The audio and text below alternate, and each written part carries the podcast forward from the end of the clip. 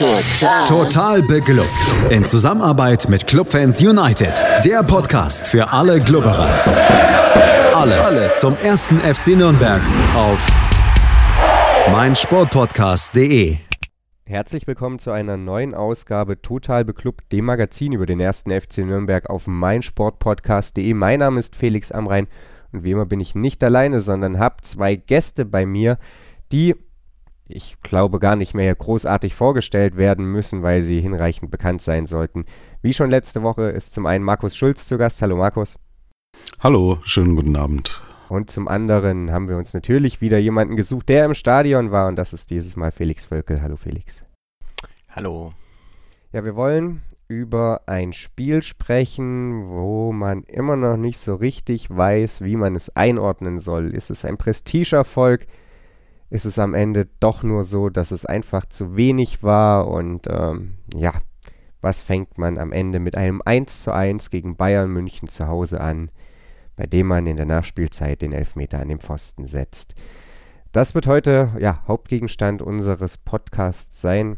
Dann gucken wir anschließend mal noch, was wir ansonsten in der Medienlandschaft gefunden und für berichtenswert erachten. Es gab jetzt einige Meldungen rund um den ersten FC Nürnberg, aber erstmal müssen wir so ein bisschen die Problematik von Sonntagabend verdauen. Markus hat das Ganze vor dem TV verfolgt. Äh, Felix, wie gesagt, war am Stadion. Ich hing am Ticker des Kicker und ähm, bin deswegen der am schlechtesten informierte. Und äh, ja, wir wollen natürlich mal wieder so ein bisschen mit den Highlights anfangen, Markus. Und die kamen ja spät, die kamen noch nicht in Halbzeit 1. Die gingen letzten Endes mit wieder am Pfiff der zweiten Halbzeit los. Aufstellung äh, müssen wir gar nicht groß beleuchten, denn die glich zum vierten Mal in Folge der ähm, ja, bekannten. Äh, ja, und anfangen wollen wir mit der 48. Minute. Matthäus Pereira trifft für alle überraschend zum 1 zu 0 für den ersten FC Nürnberg. Ja, äh, der Club kam, kam eben aus der Halbzeit, hat äh, schon ein bisschen Druck gemacht und äh, war dann eine, eine, schöne Situation, bei der sich Sebastian Kerk auf links äh, durchgesetzt hat, äh, hat ins Zentrum äh, gespielt. Dort war äh, Edu Löwen, der hat den Ball direkt abgenommen, ist aber an Sven Ulreich gescheitert. Der Ball ist dann äh, von Ulreich direkt zu Matthäus Pereira gelandet der hat noch ein paar Schritte nach innen gemacht, so in, äh, ja, eigentlich in Arjen Robben-Manier, hat dann abgezogen und den Ball äh, herrlich schön ins lange Eck versenkt. Und ja, 1 zu 0 für den FCN, riesen Jubel. Ich glaube, ich habe halb Burg Ebracht zusammen geschrien vom TV. Und ja, hat also richtig gut angefangen, die zweite Halbzeit. Felix, ich habe mir das Ganze ja in der Spielzusammenfassung dann angesehen und ich muss ja einfach nur den Hut ziehen. Äh, Sebastian Kerk, wie der da die ja, rechte Bayern-Abwehrseite aussehen lässt, das hätte ich ihm über weite Strecken der Saison so nicht zugetraut. Äh, dann findet er in der Mitte tatsächlich auch noch Löwen. Dann hat der FCN auch mal das Glück, dass der Abpraller eben dahin kommt, wo ein Clubspieler steht und nicht irgendjemand. Das war schon auch einfach ein gut rausgespieltes Tor, oder? Ja, also das war genau der Nadelstich, den sie setzen wollten. Das war echt mega gut. Der spielt ihn an, er wird an ihm vorbeigespielt, der rennt ihn aus, also um ihn rum und ist dann auch noch schneller und äh, passt einen perfekt in die Mitte auf Löwen, der ihn eigentlich nur noch einnetzen muss und direkt auf den Torhüter trifft. Aber zum Glück hat der Club auch mal Glück gehabt und er kam zu Matthäus Pereira, mit dem irgendwie die komplette Bayern-Abwehr auch nicht gerechnet hat, weil der stand auch mega frei und netzt ihn ein ja, danach äh, Stadion Tollhaus. Also es war vorher schon ziemlich gut, aber danach war einfach nur noch Ekstase. Wie groß war die Befürchtung, dass das nur ein kurzes Intermezzo äh, war? Ich äh, saß da mit Freunden zusammen ähm, in, in Leipzig vor dem, vor dem Konzertgelände oder vor der Konzertlocation und habe nur gesagt, 1-0, ey, scheiße, die verlieren 1 zu 4. Ähm, wie, wie, groß war eure Sorge, dass die, dass, ja, dann von den Bayern salopp gesagt den Arsch versohlt bekamen? Oder habt ihr aufgrund dessen, dass ihr das ja gesehen habt, äh, nach den ersten 45 Minuten gar nicht so diese Befürchtung gehabt, Markus und Felix?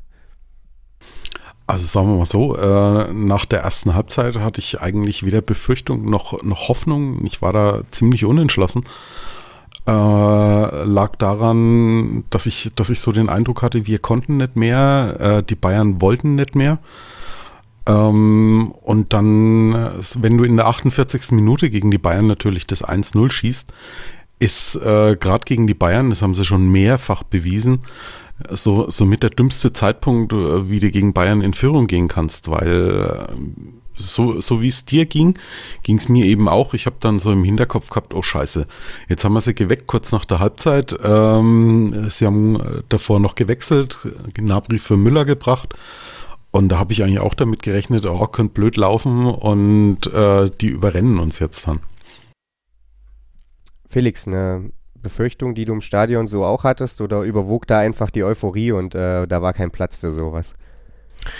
Komischerweise hatte ich das nicht und zwar aus dem Grund, weil die erste Halbzeit sowohl von also von Bayern offensiv eigentlich fast gar nicht stattgefunden hat und es lag auch daran, äh, wie die Stimmung im Stadion war. Es hat von der Tribüne irgendwie so gewirkt, wie wenn sie in manchen Aktionen einfach durch die Stimmung verunsichert waren, weil es war schon oft ziemlich laut, wurde ziemlich viel gepfiffen, ziemlich viel geschimpft und irgendwie hatte ich das Gefühl, dass das doch ein bisschen auf die Konzentration schlägt und äh, ja, nach dem Gegentor ging es ja dann eigentlich weiter. Also die Bayern haben eher verunsichert gewirkt und äh, komischerweise hatte ich nicht die Befürchtung. Dann irgendwie so nach zehn Minuten hat sich so ein bisschen eingestellt, mh, hm, die schießen bestimmt noch eins, aber dass wir da noch auf den Sack bekommen, eigentlich nicht.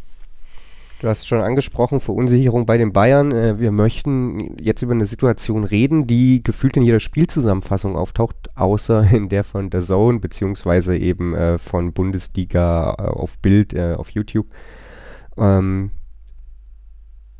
der erste FC Nürnberg hatte drei Minuten nach der Führung die große Chance auf 2 zu 0 zu stellen, weil sie einen 3 zu 1 Konter fahren und Löwen äh, letzten Endes dann ja nicht eigensinnig agiert, sondern nochmal das Abspiel sucht und ähm, nicht den Abschluss.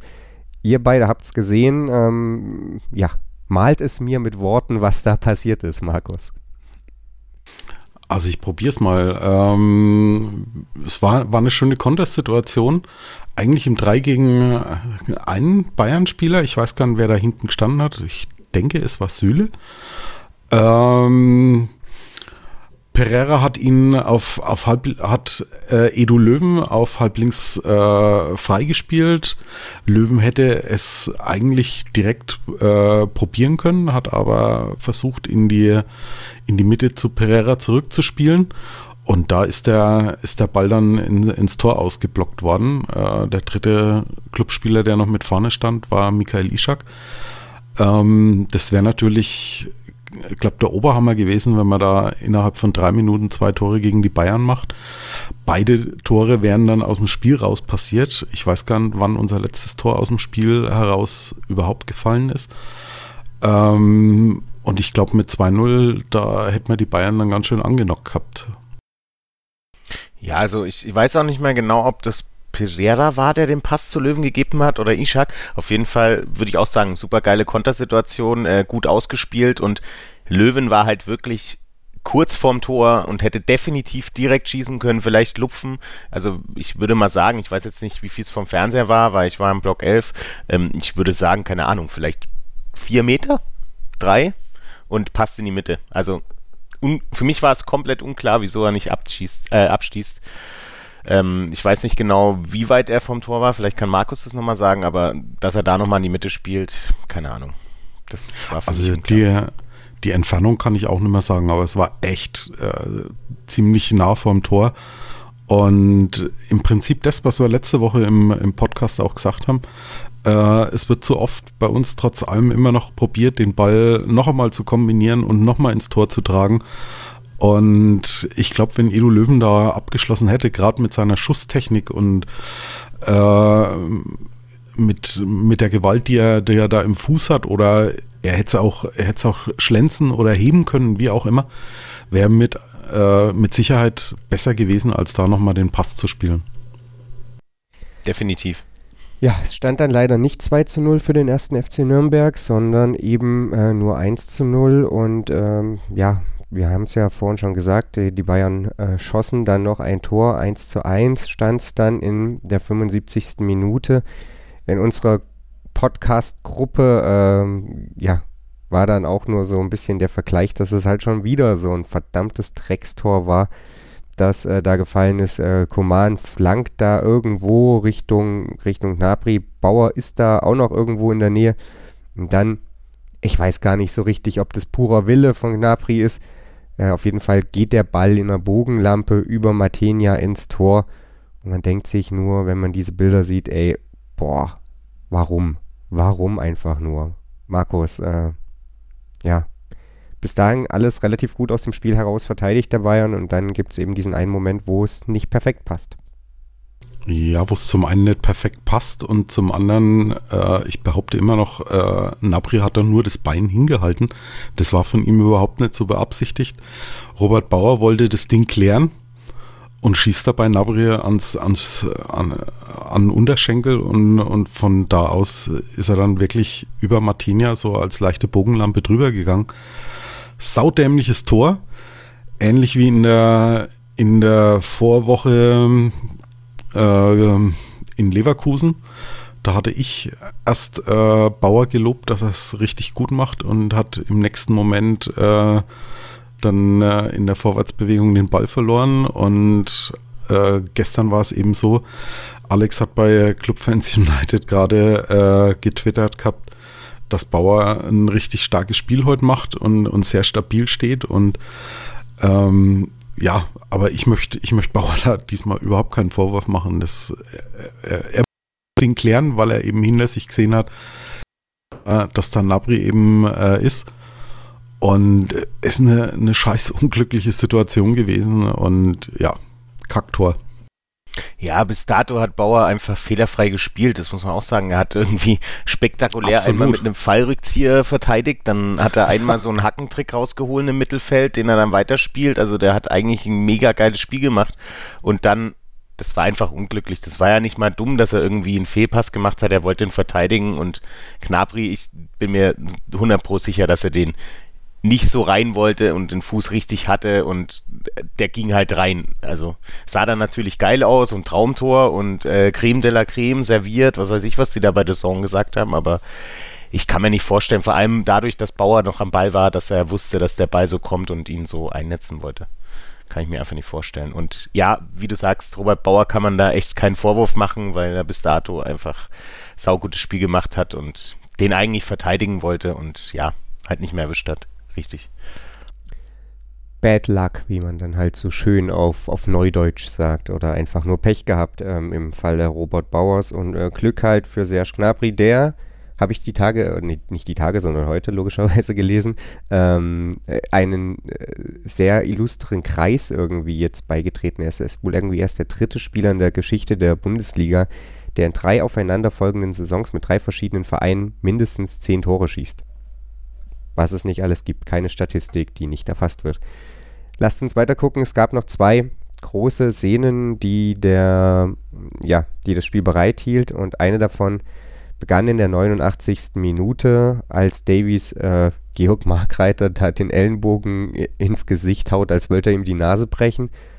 Und äh, folgerichtig gab es dann elf Meter für den ersten FC Nürnberg. Es ist ja, dann schon irgendwie absehbar gewesen, dass Hanno Behrens nicht schießen wird, nachdem er einmal unglücklich nicht verwandelt hatte und dann gegen Schalke zuletzt einfach da die Nerven komplett versagten. Tim Leibold nahm sich der Situation an und ich möchte Abbitte leisten, weil ich schon vor, bevor ich den Schützen kannte, sagte, die verschießen ohnehin. Ähm, ja, letzten Endes äh, sollte ich da zu unser aller Bedauern recht behalten. Markus, äh, ja, wie hast du die Situation zum Elfmeter führend und dann letzten Endes auch den Elfmeter selbst gesehen? Also ich war erstmal überrascht, äh, dass Elfmeter gepfiffen wurde. Das ist normalerweise nicht, äh, also 89. Minute ist nicht die Zeit, wo in der Bundesliga äh, Elfmeter gegen die Bayern gepfiffen wird. Das hat man erst im Pokal gesehen, da wird dann eher für die Bayern gepfiffen. Ähm, an der Stelle übrigens auch nochmal äh, großes Lob an Tobias Stieler, der wirklich das Spiel äh, sehr, sehr gut geleitet hat. Und ja, äh, Georg Margreiter ging zum, äh, nach, nach dem Eckball zum, zum Kopfball hoch, gemeinsam mit Davis, der äh, eingewechselt wurde für den verletzten James Rodriguez. Und kriegt da eben äh, volles Rohr den Ellenbogen mitten auf die Nase. So, wenn ich, wenn ich mich recht erinnere, war er da sogar auch noch mit der Hand dran. Also es hätte dann doppelt elf Meter geben können. Und Bayern haben dann groß protestiert und ich habe mir dann in dem Moment auch gedacht, scheiße, wer schießt jetzt? Ne? Also Behrens war ich mir auch sicher, dass er es nicht macht. Ich hätte dann auf, auf Edu Löwen getippt und dann äh, stand Leibold am Elfmeterpunkt, ist angelaufen, hat eigentlich schön platziert und, und auch scharf geschossen, aber halt leider äh, drei, vier Millimeter zu weit rechts. Und äh, das Ding ist dann an rechten Innenpfosten gegangen und von da aus dann wieder rausgesprungen. Leider Gottes. Ja, Felix, äh, der Elfmeter erinnerte dann so ein bisschen an den ähm, gegen Leipzig von Hanno Behrens, als, ja, man eigentlich auch dachte, perfekt geschossen, aber eben die, die zwei, drei Zentimeter zu weit rechts, links, oben, unten, wie auch immer. Unten ist eher schwierig, aber äh, ja, wo dann eben das bisschen zu viel Präzision einfach da ist und dann sprang er bei Behrens eben weit wieder ins Feld und bei ähm, Leibold, ja, kullerte er parallel zur Linie und letzten Endes dann ins, ins Aus. Äh, das ist salopp gesagt halt einfach scheiße. Ja, also erstmal im Stadion hat man das nicht so mitbekommen, dass da irgendwas im Strafraum war, also als es den Elfmeter gab. Deswegen waren alle auch so ein bisschen verwundert und jetzt so, hä, es gibt wirklich Elfmeter. Dann war erstmal unklar, wer schießt. Also es war klar, dass nicht Bären schießt für alle, aber dann nimmt sich Leibold sofort den Ball. In dem Moment habe ich mir gedacht, oh Gott, weil ähm, ich fand im Pokal, die Elfmeter waren stabil geschossen, aber er wirkt für mich halt nicht wie ein Elfmeterschütze in dem Moment. Also das ist jetzt nur meine persönliche Meinung und ich dachte mir in dem Moment, was ist denn eigentlich mit uns, unseren Offensivspielern? Also ich persönlich hätte Pereira schießen lassen, und äh, oder einen anderen Offensivspieler, weil die sind dafür da, die Tore zu schießen und ja, leider, also er hat ihn gut geschossen, platziert geschossen, aber mir kam der Ball, als nachdem er an Pfosten gegangen ist und in die, in, in, ins Ausgerollt ist, das kam mir einfach vor wie fünf Minuten, weil ich es einfach nicht glauben konnte, dass dieser Ball an diesen scheiß Pfosten geht und dann noch so nach drüben rüberrollt und da auch niemand steht und nichts passiert und dieser Ball einfach nicht drin ist. Das war einfach unglaublich. Und genauso wie Felix schon irgendwie vorher gesagt hat, er hat sich vorher eigentlich schon gedacht, dass er nicht reingeht. Das gleiche habe ich mir leider auch gedacht, aber trotzdem ist es halt ein Elfmeter und wir müssen den ja auch schießen, auch wenn man vielleicht weiß, er geht nicht rein, was auch nur beim Club passiert, aber ja, dem war dann auch so. Schön wäre es gewesen, leider war es dann nicht so und ja, am Ende kann ich auch Leibold nicht wirklich einen Vorwurf machen, weil der war gut geschossen und wie, wie Markus gerade gesagt hat, zwei Millimeter weiter links und der Ball ist drin und alle im siebten Himmel, aber sollte nicht sein. Es ist der erste FC Nürnberg.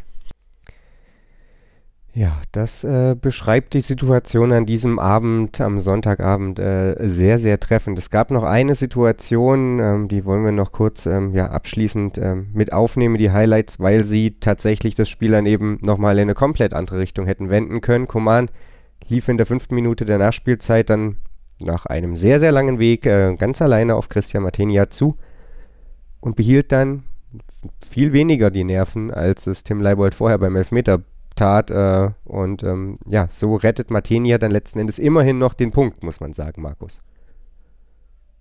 Ja, das ist richtig. Also in, in, in, dem Moment, als, als Command losgelaufen ist, ganz allein, und ich habe mir noch gedacht, scheiße, da muss doch noch einer von uns sein. Sind wir jetzt echt so weit aufgerückt? Komplett mit zehn Feldspielern in der gegnerischen Hälfte und tatsächlich. Ähm, ich habe ich hab eigentlich schon damit gerechnet, so, jetzt haben wir wieder ein typisches Clubspiel gemacht. Äh, über 94 Minuten alles super gelaufen, Pech gehabt, dass wir den Elfmeter nicht reingemacht haben und jetzt kriegst du halt sozusagen mit dem Schlusspfiff dann, dann noch den Genickschlag. Und ja, also Coman äh, völlig die Nerven verloren. Er hat mehrere Möglichkeiten.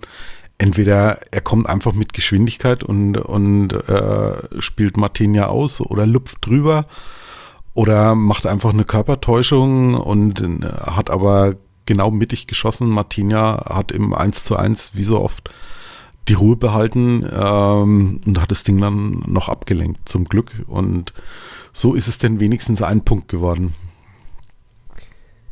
Wie das Spiel in seiner Gesamtheit zu bewerten ist, das besprechen wir gleich hier bei Total Beklubbt auf meinsportpodcast.de, denn ähm, ja, ein Spiel besteht logischerweise aus mehr als nur ein paar Highlights, äh, wenngleich diese ähm, ja im Falle des Spiels des ersten FC Nürnberg gegen den FC Bayern dummerweise ähm, ja die Ereignisse schon recht treffend zusammenfassen. Wie gesagt, ähm, die Spiel in seiner Gesamtheit, die Analyse dazu gleich hier bei Total Beklubbt. Schatz, ich bin neu verliebt. Was? Drüben. Das ist er. Aber das ist ein Auto. Ja, eben. Mit ihm habe ich alles richtig gemacht. Wunschauto einfach kaufen, verkaufen oder leasen. Bei Autoscout24. Alles richtig gemacht. Hey, Malte Asmus von meinsportpodcast.de hier. Ab März geht's weiter mit unseren 100 Fußballlegenden. Staffel 4 bereits. Freut euch auf Slatan Ibrahimovic, Michel Platini, Cesar Luis Minotti, Paolo Maldini, um nur mal vier zu nennen. Und bis wir mit der vierten Staffel kommen, hört doch einfach noch mal rein in die bisherigen drei Staffeln. Ronaldinho, Sepp Meyer, Gary Lineker, Lothar Matthäus und viele weitere warten da auf euch. 100 Fußballlegenden. Jetzt überall, wo es Podcasts gibt. Challenger Corner.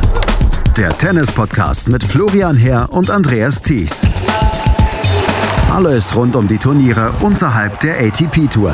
In Zusammenarbeit mit tennistourtalk.com. Challenger Corner auf meinsportpodcast.de. Hannover liebt. Die 96 Show mit Tobi. Erste Frage immer an neue Gäste in dieser Sendung. Warum Hannover 96? 60 Minuten. Schwarz-Weiß-Grün auf den Punkt gebracht. Gibt es jetzt die große Aufholjagd? Taktische Analysen Die besten vier Minuten von Hannover 96. und klare Statements zu den Roten. Dann wird er halt rausgeschmissen, Abfindung gezahlt und der nächste Trainer geholt. Hannover liebt. Jeden Donnerstag neu auf meinsportpodcast.de. Wir wollen uns jetzt bei Total Beklubbt darüber unterhalten, wie es dem ersten FC Nürnberg überhaupt gelungen ist, in diese Situation zu gelangen, die uns auch 24 Stunden später immer noch so ein bisschen Bauchschmerzen, Kopfzerbrechen und äh, ja, ein ungutes Gefühl bereitet. Zu Gast sind immer noch Markus Schulz und Felix Völkel. Mein Name ist Felix Amrein und ähm, ja, Felix, äh, sprechen wir doch einfach mal darüber, was der erste FC Nürnberg gegen den FC Bayern München richtig gemacht hat am Sonntagabend.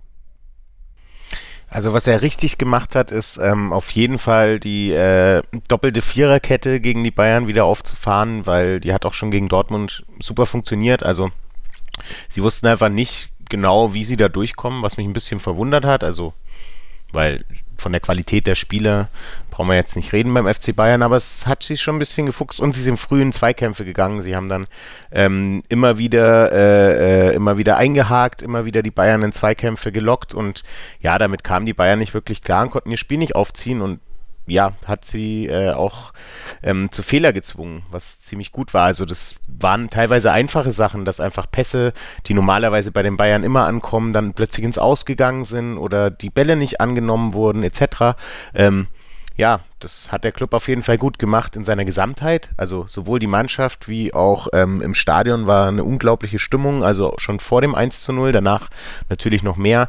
Ähm, komplettes Stadion hat Gas gegeben, dass einfach vielleicht noch das Wunder geschehen kann. Und es ist natürlich auch ein Derby, was sowieso nochmal eine gewisse gewisse äh, Anspannung mit drin hat. Und äh, ja, das hat man gemerkt, vor allem ähm, in der ersten Halbzeit, als Bayern auf die Nordkurve gespielt hat, bei jedem Ballbesitz über, über der Mittelfeldlinie von Bayern das ganze Stadion gepfiffen. Und ich glaube, das hat auch einen gewissen Einfluss gehabt, wobei man denkt, dass das bei den Bayern vielleicht nicht so ist, weil das kennen sie vielleicht auch aus anderen Stadien, aber gefühlt für mich war es trotzdem so wahrscheinlich so das Gesamte. Also der Club, der war ziemlich unangenehm zu bespielen für die Bayern, plus dann noch die Atmosphäre. Ähm, ich würde sagen, im Prinzip alles richtig gemacht. Die Nadelstiche haben wir auch gesetzt insgesamt, aber dann leider nur einmal genutzt und den absoluten Nadelstich nicht reingemacht. Aber insgesamt kann ich einfach nur sagen, das war ein super, super geiles Spiel gegen Bayern München, das am gestern hätte Meister werden können und es nicht geschafft hat.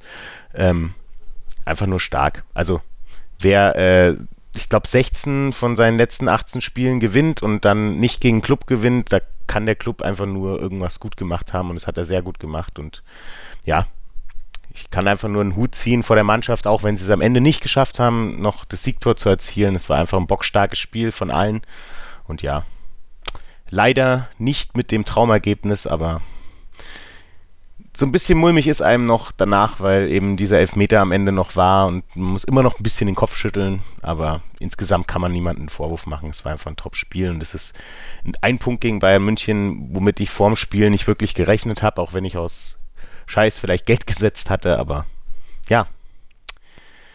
Ein mulmiges Gefühl im Bauch bleibt leider doch. Markus, du hast letzte Woche auf 1 zu 1 sogar gesetzt. Du hast das getippt bei uns im Podcast. Äh, wir hatten letzte Woche auch noch so ein bisschen rumgeflaxt, dass wir so einen Ausflug à la Rensing bräuchten. Äh, das hätte es tatsächlich fast gegeben, haben wir vorhin so ein bisschen unterschlagen als Löwen.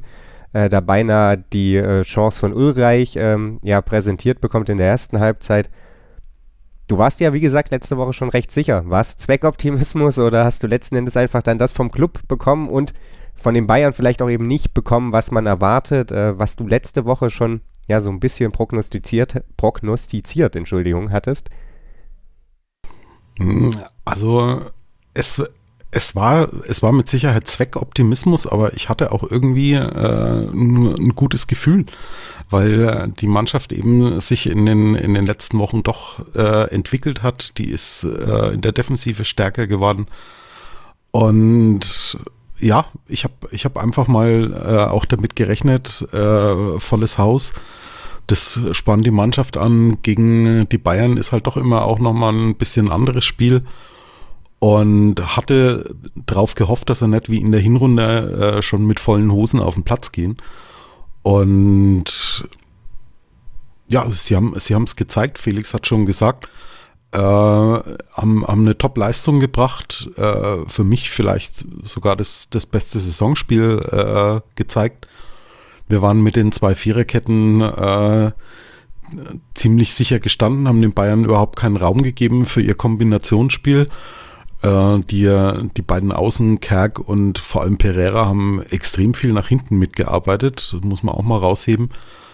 Ähm, Everton und Mühl haben alle Bälle, die äh, gekommen sind, äh, abgeräumt. Von Lewandowski hast du eigentlich gar nicht großartig was gesehen.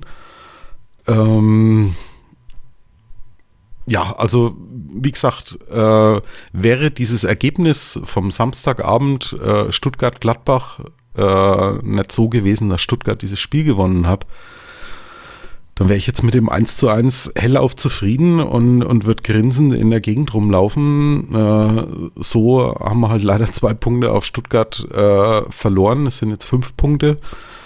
Ähm, klar, äh, solange die Glocken läuten, ist die Kirche noch nicht aus. Ähm, es sind noch neun Punkte zu vergeben, aber ähm, die Chance, dass wir, dass wir da jetzt äh, die Klasse noch halten, die ist halt schon wirklich verschwindend gering und von daher ähm, bleibt eben ein lachendes und vor allem aber ein weinendes Auge, dass wir den äh, Elfmeter nicht noch verwandelt haben und dann die drei Punkte gegen die Bayern eingefahren haben. Dann lasst uns mal noch darüber sprechen, was der erste FC Nürnberg nicht so gut gemacht hat. Es liegt natürlich auf der Hand und ähm, im Prinzip ja, erzählen wir jetzt hier niemandem was Neues, aber ist es genau das Problem, über das wir uns seit ja, Wochen, Schrägstrich Monaten unterhalten, dass der erste FC Nürnberg ähm, ja einfach seine Chancen nicht nutzt. Mittlerweile ist ja dann da nichts mehr zu deuteln. Wenn du vier von sechs Elfmetern nicht verwandelst, dann äh, hast du selbst bei, bei solchen Geschichten wie eben Elfmetern, wo, wo du ja eine unfassbar hohe Wahrscheinlichkeit hast, ein Tor zu erzielen, ein, ein riesiges Problem, überhaupt halt mal einen Ball in ein Tor zu bekommen. Wir hatten vorhin über den 3 gegen 1 Konter gesprochen. Ist das Problem die Chancenverwertung, Felix, die der erste FC Nürnberg, äh, ja, die den ersten FC Nürnberg nicht Bundesliga tauglich macht? Ja, eindeutig, weil in der Defensive läuft Ich möchte jetzt auch nochmal äh, Christian Martinia hervorheben, weil das war einfach unglaublich, was er wieder raus hat gestern. Also ohne ihn hätten wir überhaupt gar nicht die Chance gehabt, überhaupt zu gewinnen. Und es war leider wieder die Chancenverwertung. Also natürlich vier von sechs Elfmetern darfst du nicht verschießen. Hätten wir den gegen Schalke getroffen und den gestern, äh, hätten wir sechs Punkte mehr und keiner würde weinen. Ähm, ja, und letztendlich liegt es aber auch nicht nur an den Elfmetern. Ich meine, okay, das wären vier Elfmeter mehr gewesen. Wir hätten paar Unentschieden mehr und zwei Siege, okay. Aber es geht auch vor allem um die, was vorhin schon mal erwähnt wurde, dass da will man halt nochmal querspielen und da will halt Löwen dann nicht direkt vom Tor schießen, sondern spielt halt den Ball auch nochmal quer. Mir kommt es auch ganz oft vor, und das hat Pereira in dem Spiel eigentlich den Beweis dafür geliefert, dass es klappen kann. Ähm, manchmal muss man auch einfach mal schießen und äh, dann kann es auch klappen. Und das hat der Club auch viel zu selten gemacht. Er hat immer versucht, es dann auszuspielen, konnte es vielleicht dann auch nicht und äh, ja, hat dadurch dann eigentlich die Chance vergeben, ohne, ohne teilweise aufs Tor geschossen zu haben. Und ja, das ist eigentlich schade, weil im Prinzip können sie es ja und wir wissen auch aus der zweiten Liga, die können Tore schießen und unsere komplette Offensive ist irgendwie in dieser Saison nicht wirklich aufgeblüht. Das war bisher sehr schade. Vielleicht passiert noch ein Wunder. Ich glaube eher nicht dran, aber ja, also eindeutig die Offensive leider. Ja, ob da ein Wunder geschehen wird oder geschehen kann, darüber werden wir natürlich noch sprechen zum Ende des Podcasts. Sind vier Punkte mehr, wären möglich durch die beiden Elfmeter. Das ist angesprochen, Felix. Äh, da wären wir auf einen Punkt dran, Markus. Äh, auch das ja ein Indiz mehr, ähm, dass eben ja die Situation vor allem jetzt unter Boris Schommers nach wie vor ähm, ja, vorne lahmt und äh, der erste FC Nürnberg ja, ähm, sich nicht hinten, mittlerweile zumindest mehr, um den Klassenerhalt bringt. Das ist richtig. Ähm, die, die Mannschaft, du merkst halt jetzt auch langsam, es kommen Automatismen rein. Also äh, die sind zum einen in der Defensive da, ähm, dann hat man gestern auch wunderbar gesehen, dass einige Szenen waren, wo man, wo man dann schön auch hinten rausgespielt haben. Ähm, zu, nach, dem, nach dem Ausgleich äh, der Bayern war es dann schon mal öfter, dass das lange Holz ausgepackt wurde. Aber das ist ganz klar, da hat dann den Jungs dann auch irgendwann äh, die, die Kondition gefehlt. Sebastian Kerk hat man es irgendwie schon äh, nach einer Stunde angemerkt, dass bei ihm der Akku langsam leer ist. Ähm, die Laufleistung, wir sind gestern vier Kilometer mehr gelaufen als die Bayern und haben immerhin zehn äh, Torschüsse gemacht, laut Kicker, nach den Matchstarten. Ähm, ich glaube, mit Ausnahme des Schalke-Spiels äh, hat man mehr, glaube ich, die Saison noch nicht. Oder ja, Mainz Hinspiel könnte sein, also ohne es jetzt ja, zu wissen. Ja, aber äh, wir reden immerhin vom, äh, vom Gegner FC Bayern München, Tabellenführer. Und äh, da zehn Torschüsse zu liefern, da haben wir gegen, gegen schlechtere Mannschaften schon deutlich weniger erreicht. Ich Und, erinnere mich da an ein HSV-Spiel. Äh, ja, Felix, äh, da trinkt man lieber noch mal ein Bier drauf, aber ansonsten vergessen wir das Spiel bitte lieber ganz, ganz schnell. Ja, da hat man, da hat man, glaube ich, in der 89. Minute unseren ersten und einzigen äh, Schuss und der ging auch noch neben das Tor, glaube ich, ne? So ist auch meine Erinnerung an dieses Spiel, ja. ja. Ganz, ganz Ja, furchtbar. leider. Und von daher, wir, wir haben, glaube ich, das Pech, dass die Saison zu bald zu Ende ist für uns. ähm, entweder die Saison zu bald zu Ende, wir bräuchten halt noch, noch drei, vier Spiele mehr, um gegen Stuttgart da vielleicht nachlegen zu können und aufholen zu können. Da würde vielleicht auch äh, Schalke dann nochmal ins, ins Straucheln geraten. Oder aber, ja, der Trainerwechsel kam ganz einfach zu spät. Ja, ja mittlerweile muss man das wohl so konsternieren. Ne? Also, mm, dass die, die Ergebnisse und die Art und Weise, wie sie errungen wurden, ähm, laufen ja nicht unbedingt so, so richtig parallel. Die Ergebnisse unter Boris Schommers sind jetzt nicht unbedingt viel besser als unter Michael Kölner. Aber die Art und Weise, wie sie zustande kommen und was wir auf dem Platz sehen, das ist für mich ein, ein Riesenunterschied. Und äh, vor dem Hintergrund muss man wahrscheinlich einfach das so festhalten, dass der erste FC Nürnberg zu spät die Reißleine gezogen hat. Ähm, jetzt können wir uns natürlich hier selbst herrlich hinstellen und sagen, wir haben es im Winter gefordert, aber äh, das ändert halt leider wenig an den Tatsachen. Ich oute mich, ich habe ich hab Kölner bis zuletzt immer verteidigt. Ich auch meistens. Also ganz am Ende nicht mehr, aber nach der Winterpause auch noch. Ja, aber es kommt auch ganz viel anders dazu. Also klar spielen sie jetzt besser und so weiter, das stimmt alles und klar hätte man wahrscheinlich den Trainerwechsel früher machen können, aber ähm, es ist halt auch interessant, nochmal drüber nachzudenken, was passiert denn immer am Ende der Saison und dann gibt's halt, also irgendwie erinnert mich die, die Clubsaison mittlerweile so ein bisschen an Köln letztes Jahr. Sie haben irgendwie gespielt und am Ende gut gespielt, aber irgendwie dann trotzdem nicht gewonnen und genau das gleiche passiert mit dem Club gerade und es soll halt dann einfach nicht sein. Also ja, der Club hat am Anfang eigentlich ganz am Anfang gut gespielt, dann über die Saison verteilt, dann immer schlechter und da hätte man handeln sollen, also auch als Trainer, ob man jetzt den Trainer entlässt, ist nochmal eine andere Geschichte, aber das hat er anscheinend nicht gesehen. Und jetzt haben sie sich nochmal, und das rechne ich ihnen hoch an, sie reißen sich einfach jedes Spiel den Arsch auf. Ob es dann klappt oder nicht, ist nochmal eine andere Sache, aber sie versuchen es zumindest und das finde ich schon stark. Und was mir auch noch aufgefallen ist in den letzten Spielen, also vor allem jetzt auch mit der Vorbereitung, ähm, dass Sebastian Kerk auch wieder viel stärker geworden ist. Also er hält nicht so lange durch, wie Markus auch gemeint hat. Also nach der 60. war er platt, aber er ist wieder im Clubspiel angekommen und ja, vielleicht ein fitter Sebastian Kerk von Anfang der Saison, vielleicht wäre das trotzdem nochmal eine andere Nummer gewesen, aber das ist halt so ein großes Wäre, Wäre Fahrradkette und so ist es leider nicht. Ja, viele ähm, kleine Dinge, die letzten Endes dann die Saison des ersten FC Nürnberg beeinflusst haben. Die Sebastian Kerk-Situation hast du jetzt angesprochen, Felix. Äh, da gibt es ja mittlerweile reichlich Äußerungen dazu, dass eben genau das auch äh, ja, von den Verantwortlichen auch von ihm selbst ein Stück weit eben erwartet wurde, dass sich diese Saison genauso entwickelt. Ähm, das hilft dem ersten FC Nürnberg und uns als Fans natürlich überhaupt nicht weiter.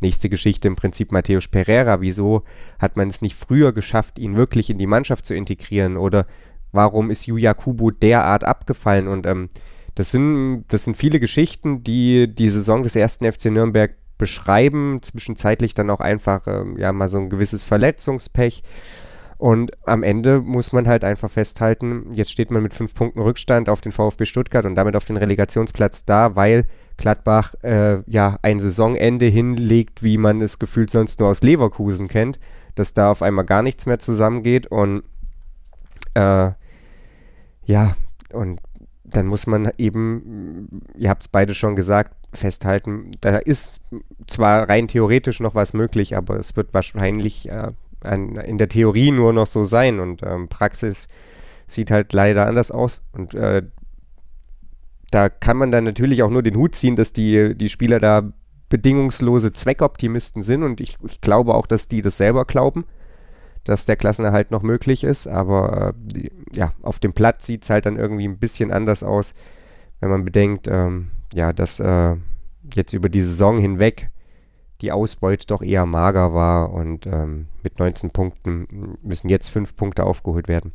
Fällt einem schwer zu glauben. Wir wollen gleich hier bei Total Beklubbt über eine andere Thematik nochmal sprechen, die durchaus mit diesem Spiel am Sonntag direkt äh, zusammenhängt, nämlich über Tim Leibold und äh, mögliche Transfers zu direkten Konkurrenten und darüber, ob man solche Spieler Elfmeter schießen lassen sollte und ob Verteidiger oder Defensivspieler denn überhaupt Elfmeter schießen sollten. Das gleich hier bei Total Beklubbt.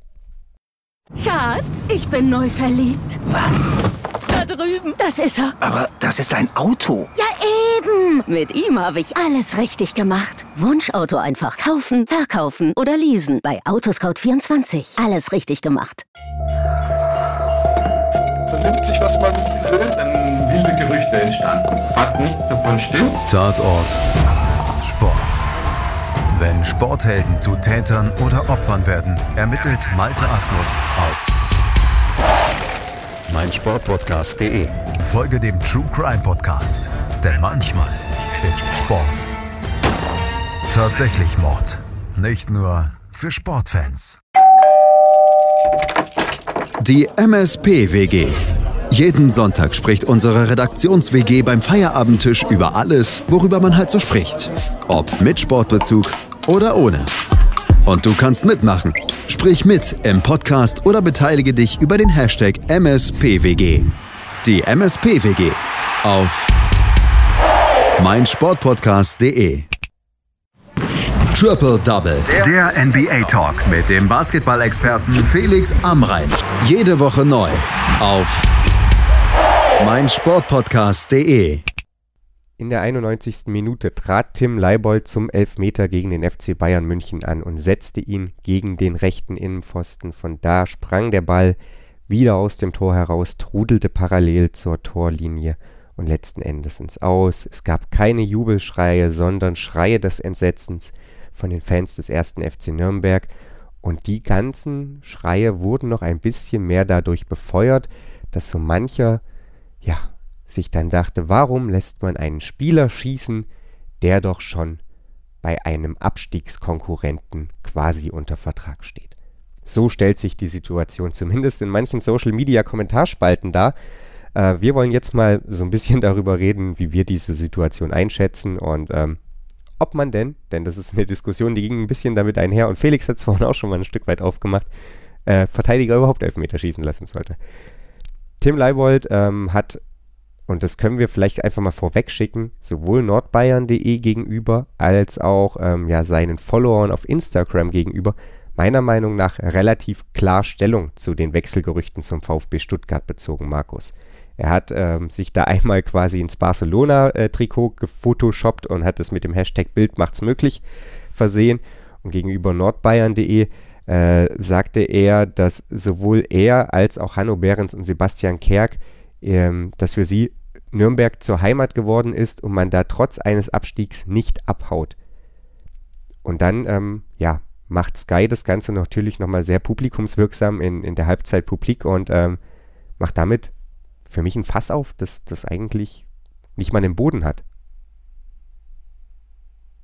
Ja, das sind halt die, diese, diese üblichen Diskussionen. Ähm, äh, Verein steht kurz vorm, vorm Abstieg und äh, da mir als Geier dann halt auch nichts Besseres einfällt oder ich keine investigativen Journalisten habe, dann lese ich eben einfach, was die Bildzeitung schreibt und, und mache dann das, das Fass mit äh, Tim Leibold auf. Ähm, ob da jetzt nur was dran ist oder nicht, äh, ich kann es nicht sagen. Ähm, und, und, und selbst wenn es so wäre, ich, ich halte Tim Leibold für, für so charakterstark, dass er, und man sieht es ja auch in den letzten Wochen, äh, kommt eigentlich von Spiel zu Spiel äh, besser in Form, ähm, dass, er, dass er das dann so handelt, dass er bis zum letzten Spieltag alles für seinen alten Verein gibt.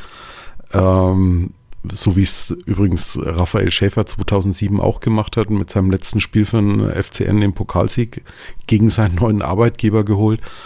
Ähm, so wie es Lothar Matthäus nicht gemacht hat. ja, noch besser war damals äh, Michael Turk, der ja äh, glaube ich, für, war das für, für Mainz äh, noch den äh, Mainz hat er zum Aufstieg geschossen und dadurch am letzten Spieltag irgendwie Cottbus von den, von den Aufstiegsrängen verdrängt und hat dann in der nächsten Saison äh, für Cottbus gespielt in der zweiten Liga und das stand schon vorher fest. Ähm, ja, sollte, sollte eigentlich normal sein, dass man bis zum äh, letzten Spiel alles für einen alten Arbeitgeber gibt. Von daher ist das für mich überhaupt keine Diskussion, die man da jetzt aufmachen muss, äh, hätte Tim Leibold schießen sollen oder nicht. Ähm, zum Thema, sollten Abwehrspieler überhaupt äh, Elfmeter schießen? Ähm, da darf ich mal ein paar äh, Gegenbeispiele bringen. 1974 äh, WM-Endspiel hat ein gewisser äh, Außenverteidiger Paul Breitner den Elfmeter zum 1 zu 1 geschossen. 1990 äh, WM-Endspiel, ein gewisser Außenverteidiger Andreas Brehme, der uns zum WM-Titel geschossen hat. Bester Elfmeter-Torschütze in der, in der Bundesliga ist mit Manfred Kaltz auch ein Außenverteidiger. Ähm, sehe ich, sehe ich also nicht so, dass es unbedingt ein Stürmer schießen sollte. Es sollte derjenige schießen, der, der sich da in dem Moment am sichersten ist. Tim Leibold hat den Arsch in der Hose gehabt und, und hat die Verantwortung übernommen hat das Ding leider am Pfosten gesetzt und damit ist durch. Ich hätte auch, also wie gesagt, mir wäre sonst eigentlich nur noch Edo Löwen eingefallen oder vielleicht Pereira, aber ansonsten hätte ich auch nicht gewusst, wer sonst schießen sollte. Felix, ist es überhaupt relevant, ob Tim Leibold da irgendwo anders nächste Saison spielt, angesichts dessen, wie der Elfmeter geschossen wurde. Ich meine, wir reden, ich mag Tim Leibold wirklich. Ich glaube, das ist einfach ein cooler Typ. Ich halte den für einen charakterlich mittlerweile ähm, wirklich integeren Profi, der zu seinen Worten gegenüber dem Verein steht. Ich halte den für einen, ja, sehr guten Zweitligaspieler und mittelmäßigen Erstligaspieler, aber ich halte ihn eben nicht für Lionel Messi, dem ich zutraue, den Ball so gegen den Innenpfosten zu setzen. Insofern ist, ist das überhaupt, besitzt diese Diskussion überhaupt eine Grundlage?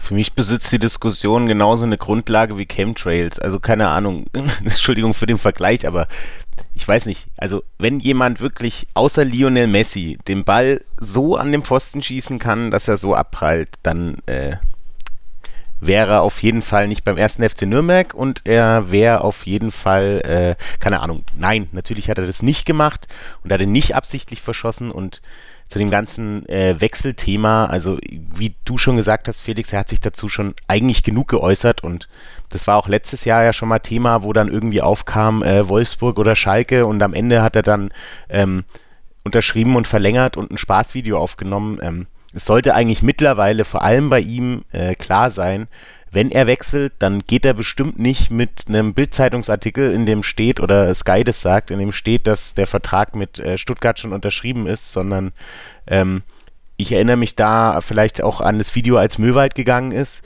Äh, er hat sich da nochmal selber irgendwie gemeldet und ich glaube, vor allem dadurch, dass er gesagt hat, ähm, er, dass, dass Nürnberg eine Heimat geworden ist und man nicht einfach so abhaut und nochmal zusätzlich diesen diesen äh, Post ähm, auf Instagram mit Lionel Messi zusammen Barca-Trikot sollte doch dem Letzten klar sein, dass an diesen Sachen und vor allem, dass irgendwas sicher ist, nichts dran ist. Und das wurde ja jetzt auch vom Sportchef bestätigt, dass er nichts davon weiß. Und wenn da irgendwas sicher sein sollte, dann wäre er auf jeden Fall die Person, die davon irgendwie was wissen sollte. Und ganz ehrlich, ich finde es auch ein bisschen, bisschen frech, ähm, einfach einem Spieler, der erstens Nürnberg mit zum Aufstieg gebracht hat, zweitens mega sympathisch ist, drittens ähm, den Verein auch liebt, so einfach zu unterstellen, dass er absichtlich gegen die Bayern einen, einen Elfmeter äh, an, an Pfosten setzt oder daneben schießt, bloß weil er zu Stuttgart wechseln will. Das ist doch Humbug. Also wirklich. Und zu dem Thema, äh, ob Abwehrspieler schießen sollten, grundsätzlich ja. Ähm, natürlich, weil es gibt viele Abwehrspieler, die das gut können. Aber äh, die Frage kam bei mir auf, weil ähm, ich mich frage, was unsere Offensive macht und ähm, vor allem für mich eigentlich der, der Schütze äh, Pereira gewesen wäre, weil er für mich eigentlich im Moment vorm Tor äh, am sichersten wirkt. Also deswegen hätte ich eher Pereira gesehen oder jemand anders in der Offensive. Vielleicht hätte ich sogar Behrens das dritte Mal schießen lassen, aber äh, wenn er es nochmal versemmelt hätte, dann hätte er wahrscheinlich nie wieder eingeschossen, deswegen, das wollte er wahrscheinlich selber nicht, aber ja, das war eher die Frage, ob man denn da einen Abwehrspieler äh, schießen lassen sollte. Wenn wir mal in die Verlegenheit kommen sollten, mit Hanno Behrens zu sprechen, dann äh, werden wir ihn danach fragen, äh, ob es von ihm ausging oder ob äh, da vielleicht doch der Trainer schützend die Hand drüber gehalten hat. Markus hat es ja schon so ein bisschen angesprochen, also die, die Statistik, insbesondere die Statistik der Rekordelfmeter-Schützen, einfach was die verwandelten Elfmeter angeht, der Bundesliga, die spricht eine sehr, sehr eindeutige Sprache. Da tauchen sehr viele Abwehrspieler auf, äh, auf den oberen Plätzen. Also Manfred Kaltz hast du ja genannt, Horst-Dieter Höttges, Paul Breitner, Wilfried Hannes, ähm, Hans-Jörg Butt übrigens auf Platz 12. Äh, also Elfmeterschießen kann ja im Prinzip jeder, der vor allem einen Arsch in der Hose hat. Das ist ja tatsächlich. Also du solltest vielleicht nicht, ja, nicht unbedingt die Schusstechnik, äh, die ich besitze, haben, aber ähm, ansonsten äh, reicht es ja vor allem nervenstark zu sein. Und äh, deswegen ist, glaube ich, das völlig unwichtig, auf welcher Position du spielst. Und ähm, ich glaube, der einzige Abwehrspieler, den ich nie einen Elfmeter schießen lassen würde, wäre Dennis Diekmeyer. Weiß nicht, Timothy Chandler vielleicht auch nicht, aber ähm, Vielleicht hätte Martinia schießen sollen. Vielleicht hätte Martinia schießen sollen. Den haben, haben, haben sie ihm ja äh, im Interview haben sie ihn ja gefragt, äh, ob er denn schon mal Elfmeter äh, geschossen hat. Und hat er gesagt, nee, nee, hat er noch nie gemacht und er hat es auch nicht vor. Wir wissen auf jeden Fall, Lukas Mühl sei Dank, äh, dass Tim Leibold das im Training souverän erledigt hat. Jetzt ist es dummerweise schiefgegangen. Wir wissen auch, Kicker sei Dank, wer der nächste Elfmeterschütze ist, sofern er denn dann noch auf dem äh, Platz steht. Sebastian Kerk hat nämlich sehr, sehr trotzig auf äh, die Frage, wer denn der nächste Schütze äh, sei, geantwortet ich. Also mal gucken, ob Sebastian Kerk dann den nächsten Elfmeter, sofern der erste FC Nürnberg noch einen bekommt, ähm, schießen darf oder schießen wird. Äh, wir bleiben dran und ähm, wollen jetzt dann abschließend vor allem mal noch so ein bisschen dahin schauen, was den ersten FC Nürnberg äh, ja in dieser Woche erwartet. Äh, wir müssen ja mal wieder über Endspiele reden, sofern man sie denn noch so nennen darf. Äh, ob Boris Schommers Trainer bleibt oder es ein gewisser Herr Kanadi wird, Darüber werden wir uns äh, bei Gelegenheit unterhalten, wenn es da was ähm, ja, Stichfestes gibt, bevor wir da jetzt noch weiter in die Glaskugel schauen. Das haben wir mit Tim Leibold, denke ich, hinreichend erledigt. Also zum Abschluss gleich hier auf mein Sportpodcast dann noch der Ausblick auf das Spiel VfL Wolfsburg gegen 1. FC Nürnberg. Schatz, ich bin neu verliebt. Was? Da drüben. Das ist er. Aber das ist ein Auto. Ja, eben. Mit ihm habe ich alles richtig gemacht. Wunschauto einfach kaufen, verkaufen oder leasen. Bei Autoscout24. Alles richtig gemacht. Sheffield Shots. Das WM-Daily von Total Clearance. Täglich alle Infos zu den Spielen im Crucible Theater. Mit Christian Ömicke und Andreas Thies auf meinsportpodcast.de. Starting Grid. Der Podcast rund um den teuersten Sport der Welt. Mit Interviews. They have everything on paper required to win the World Championship. Und Analysen. Taktik und Ferrari klappt nicht immer gut. Vor und nach jedem Grand Prix. Starting Grid. Die Formel 1 Show mit Kevin Scheuren und Ole Waschkau in Zusammenarbeit mit motorsporttotal.com und Formel1.de. Keep racing.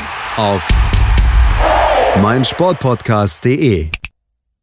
Der erste FC Nürnberg liegt in der Tabelle auf Platz 17, hat fünf Punkte Rückstand auf den 16., den VfB Stuttgart.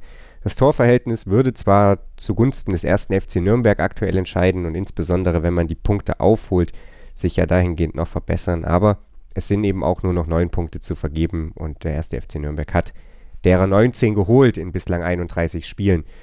Der nächste Gegner ist der VfL Wolfsburg, den, ja, die haben jetzt so ein bisschen Selbstvertrauen auch getankt, behaupte ich mal, am Wochenende, nachdem sie 1-0 gegen Hoffenheim hinten lagen und die dann noch äh, mit 4-1 aus dem Stadion gefegt haben.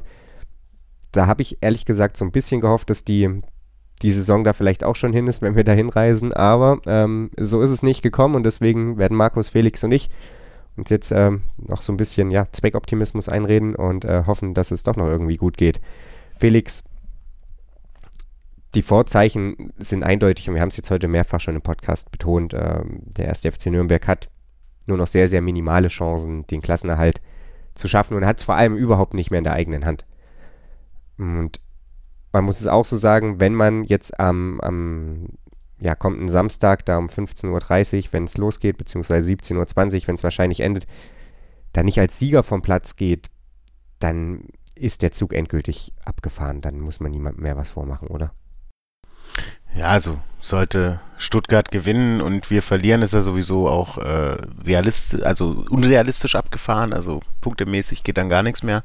Ja, beziehungsweise ähm, reicht ja auch, äh, Stuttgart gewinnt und wir spielen unentschieden dann ja, sechs Punkte. Ja, dann sind sieben Punkte Vorsprung bei sechs Punkten, die noch zu vergeben sind. Also dann ist ja. Ja, stimmt. Ja, nee, das geht dann auch nicht mehr, das hast du recht. Nee, also wir müssen auf jeden Fall gewinnen.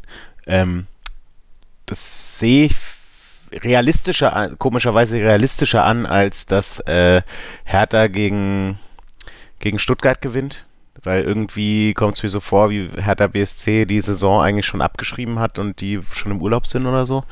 Ähm, und ja, Wolfsburg kann immer wieder aufdrehen. Ähm, ich habe vor allem Angst vor Weghorst, den ich äh, auch in meiner Kicker-Mannschaft habe, ähm, weil ich vor der Saison ein bisschen recherchiert habe und äh, geguckt habe, wie er in den Niederlanden ähm, zu Toren gekommen ist, zu sehr vielen Toren. Ich weiß jetzt leider die Anzahl nicht mehr letzte Saison, aber es waren sehr viele Tore. Ähm, vor dem habe ich Angst und allgemein ähm, ist, der, ist Wolfsburg so ein bisschen die komplette Saison, wenn man nimmt, eine Wundertüte, aber sie haben auf jeden Fall Potenzial. Was mich äh, hoffen lässt, ist die Leistung gegen den FC Bayern München. Ähm, ich schätze mal, wir werden auch wieder defensiv stehen und versuchen, äh, Nadelstiche zu setzen, weil ähm, das ist jetzt, glaube ich, das, was mit dem Kampfgeist und den Nerven der Clubspieler noch irgendwie am besten funktioniert, weil frei aufspielen wird wahrscheinlich eher schwer.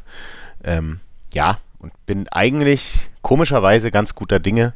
Vielleicht geht es um nichts mehr dann nach dem Spiel. Man weiß es nicht, aber ja, wir brauchen auf jeden Fall drei Punkte. Ansonsten ist das Ding komplett gegessen. Auch wenn es unrealistisch wäre, selbst mit einem Sieg. Markus, man ist verhalten optimistisch in Berlin, wie ich gerade Felix Stimme entnehme. Ich bin das komischerweise auch. Ich, ich sehe das gar nicht irgendwie als, als völlig aussichtslos beim VfL Wolfsburg zu gewinnen. Aber äh, diese vermaledeite 31. Spieltag äh, steht dem eben gegenüber. Also ich denke mal, von, von den drei Gegnern, die wir jetzt noch haben, dürfte, also nach meiner Einschätzung, Wolfsburg der stärkste Gegner sein. Die sind momentan auch gar nicht so schlecht drauf. Da ist Gladbach und äh, Freiburg, glaube ich, einfacher zu spielen. Ähm, die, Fra die Frage wird ganz einfach sein, ähm, zieht unsere Mannschaft äh, entsprechende Kraft aus, aus, diesem, aus diesem 1 zu 1 gegen die Bayern? Kann sie äh, sich weiterhin steigern, äh, so wie sie es gegen die Bayern geschafft haben, äh, doch den einen oder anderen Konter mal auszuspielen? Ähm, dann sollte auch in, äh, in Wolfsburg vielleicht was drin sein. Ähm, ich bin, ich bin mir im Moment absolut nicht sicher. Das ist so ein, so ein Spiel, das äh, kann wirklich in jede Richtung ausschlagen. Und vielleicht, vielleicht schaffen wir einen Unentschieden. Äh, die Hertha tut uns einen Gefallen und schlägt Stuttgart. Und wir halten das Ding einfach noch äh, ein bisschen offen. Und wie ich vorhin schon gesagt habe, solange die Glocken läuten, ist die Kirche noch nicht aus. Ja, dann wären es wieder vier Punkte und äh, wir würden einfach weiter hoffen und die noch nicht ganz begraben, die Hoffnung. Ähm, ja, schwierige Kiste auf jeden Fall. Also ich stimme dir erstmal zu, Markus. Ich glaube auch, dass der erste FC Nürnberg jetzt den schwierigsten Gegner von den noch drei verbleibenden bekommt. Das macht sicherlich nicht, nicht besser und ich äh, stimme irgendwie auch Felix zu, dass für Hertha BSC die Saison komplett vorbei scheint. Die haben jetzt von 14 Rückrundenspielen sieben verloren. Die haben 15 zu 21 äh, Tore in der Rückrunde ähm, als, als Torverhältnis. Das ist überhaupt nicht, nicht der Rede wert und tatsächlich hat Hertha BSC einfach nur drei Punkte mehr geholt als der VfB Stuttgart in der Rückrunde. Also das ist tatsächlich ein Spiel, dadurch, dass das Hertha gerettet ist, da, da halte ich es nicht für unrealistisch, dass eben der VfB Stuttgart gewinnt und deswegen, ja, ist es, wir sind jetzt halt in dieser Position, die, die man so, so sehr hasst, wo man unbedingt auf andere angewiesen ist, für die es aber um nichts mehr geht. Und das ist so eine, so eine Situation, die ist gelinde gesagt einfach beschissen und äh, die macht äh, keinen Spaß, aber wir haben das vorhin schon gesagt, da hat sich der erste FC Nürnberg nicht am letzten Spieltag reinmanövriert und auch nicht in, in den letzten fünf Spielen und wahrscheinlich auch nicht in den letzten zehn, sondern eben in der Summe über 31 Spieltage. Felix, was erwartest du am Ende? Äh, wie wird das Spiel ausgehen? Schwierig. Ich bleibe jetzt optimistisch. 2-1 für den Club. 2-1 für den Club. Ähm, Markus, sie nannten dich Orakel. Ja. Ich bleibe bei meinem Tipp von letzter Woche und sag wieder 1-1. Gut, ich, äh, ja, bin auch verhalten optimistisch. Ich glaube, dass der erste FC Nürnberg es einfach mal wieder schafft, auch kein Gegentor zu kassieren. Ich glaube, wir gewinnen 1 zu 0. Es ist der pure Zweckoptimismus. Ich gebe es offen und ehrlich zu. Ähm, aber wir dürfen gespannt sein. Vielleicht hilft es ja irgendwie. Ich bedanke mich auf jeden Fall bei Markus Schulz und Felix Völkel für ihre Einschätzung zum Spiel rund um den FC Bayern und äh, die Transfergerüchte um ja, Linksverteidiger Tim Leibold. Außerdem darf ich verkünden, dass es diese Woche wieder eine Folge Entenmanns Ecke geben wird. Jakob Lexer spricht mit Florian Zenger. Worüber genau? Das werdet ihr dann hier hören auf meinsportpodcast.de. Außerdem gibt es natürlich auch ein neues Gegnergespräch zum VfL Wolfsburg und wir sind dann ansonsten mit der klassischen Analyse natürlich nächste Woche wieder für euch da und hoffen, dass die Hoffnung dann noch nicht ganz begraben ist. Hier bei Total Beklubbt. Total. Total beglückt. In Zusammenarbeit mit Clubfans United. Der Podcast für alle Glubberer. Alles, Alles zum ersten FC Nürnberg auf meinsportpodcast.de. Willkommen bei meinsportpodcast.de. Wir sind Podcast. Wir bieten euch die größte Auswahl an Sportpodcasts, die der deutschsprachige Raum so zu bieten hat. Über 20 Sportarten. Mehr als 45 Podcast-Serien. Über 9000 veröffentlichte Podcasts. Und über 5 Millionen Podcast-Downloads. Allein im Jahr 2018. Wir sind Podcast. Wir sind meinsportpodcast.de. Schatz, ich bin neu verliebt. Was? Da drüben. Das ist er. Aber das ist ein Auto. Ja, eben. Mit ihm habe ich alles richtig gemacht. Wunschauto einfach kaufen, verkaufen oder leasen. Bei Autoscout24. Alles richtig gemacht. Wie baut man eine harmonische Beziehung zu seinem Hund auf? Puh, gar nicht so leicht. Und deshalb frage ich nach, wie es anderen Hundeeltern gelingt, beziehungsweise wie die daran arbeiten. Bei Iswas Dog reden wir dann drüber. Alle 14 Tage neu mit mir, Malte Asmus und unserer Expertin für eine harmonische Mensch-Hund-Beziehung, Melanie Lippisch. Iswas Dog mit Malte Asmus. Überall, wo es Podcasts gibt.